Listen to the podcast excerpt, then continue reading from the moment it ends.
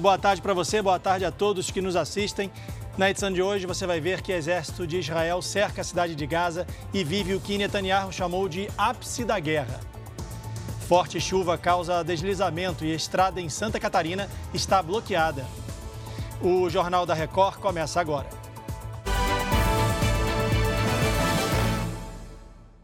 Oferecimento: Bradesco. Empréstimo na hora em três cliques é fácil. A gente começa falando da guerra entre Israel e Hamas. O exército israelense informou que as tropas avançaram por terra e agora cercam a cidade de Gaza. O objetivo é atingir os esconderijos do grupo terrorista Hamas e libertar o maior número de reféns possível. O primeiro-ministro de Israel, Benjamin Netanyahu, afirmou que esse é o ápice da guerra. As forças de Israel conseguiram prender mais de 20 terroristas. Por outro lado, pelo menos 20 soldados israelenses morreram nos confrontos.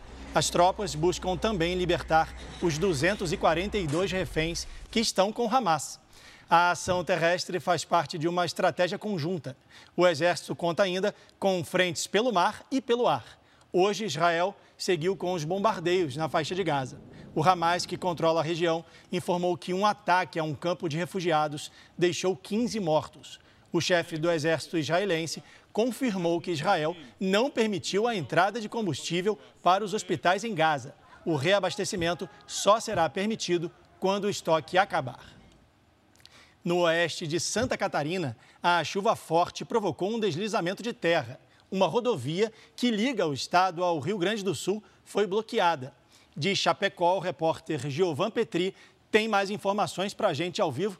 Giovan, boa tarde para você. Atualiza para a gente a situação agora. Boa tarde, Leandro. Boa tarde a todos que nos acompanham. Exatamente, o deslizamento aconteceu enquanto equipes da Prefeitura de Chapecó faziam a limpeza deste trecho SC 480, ninguém se feriu. Serão necessários cerca de mil caminhões para a retirada de toda a terra. O desbloqueio pode acontecer ainda nesta quinta-feira. A Defesa Civil do Estado de Santa Catarina alerta a população que vive ao, ao redor de, dos rios em diversas regiões aqui do estado por conta da elevação dos níveis, que pode acontecer já nesta noite e também amanhã. Estou Obrigado, Giovan. Boa tarde para você. Não é só no Brasil que tem tempestade, não. Uma tempestade que atinge a Europa já deixou pelo menos sete mortos. Na Espanha, a agência meteorológica emitiu o alerta vermelho para ventos e chuvas fortes em duas regiões. Uma árvore caiu em uma faixa de pedestres. Uma pessoa morreu e cinco ficaram feridas.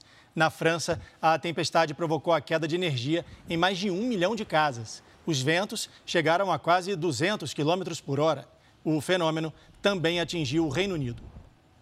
O ministro da Fazenda, Fernando Haddad, se reuniu hoje com o relator da reforma tributária no Senado, Eduardo Braga.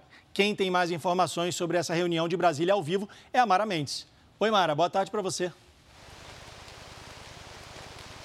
Oi, Estoliar, boa tarde. O ministro afirmou, depois do encontro com o senador Eduardo Braga, que foram feitos alguns ajustes finos no texto.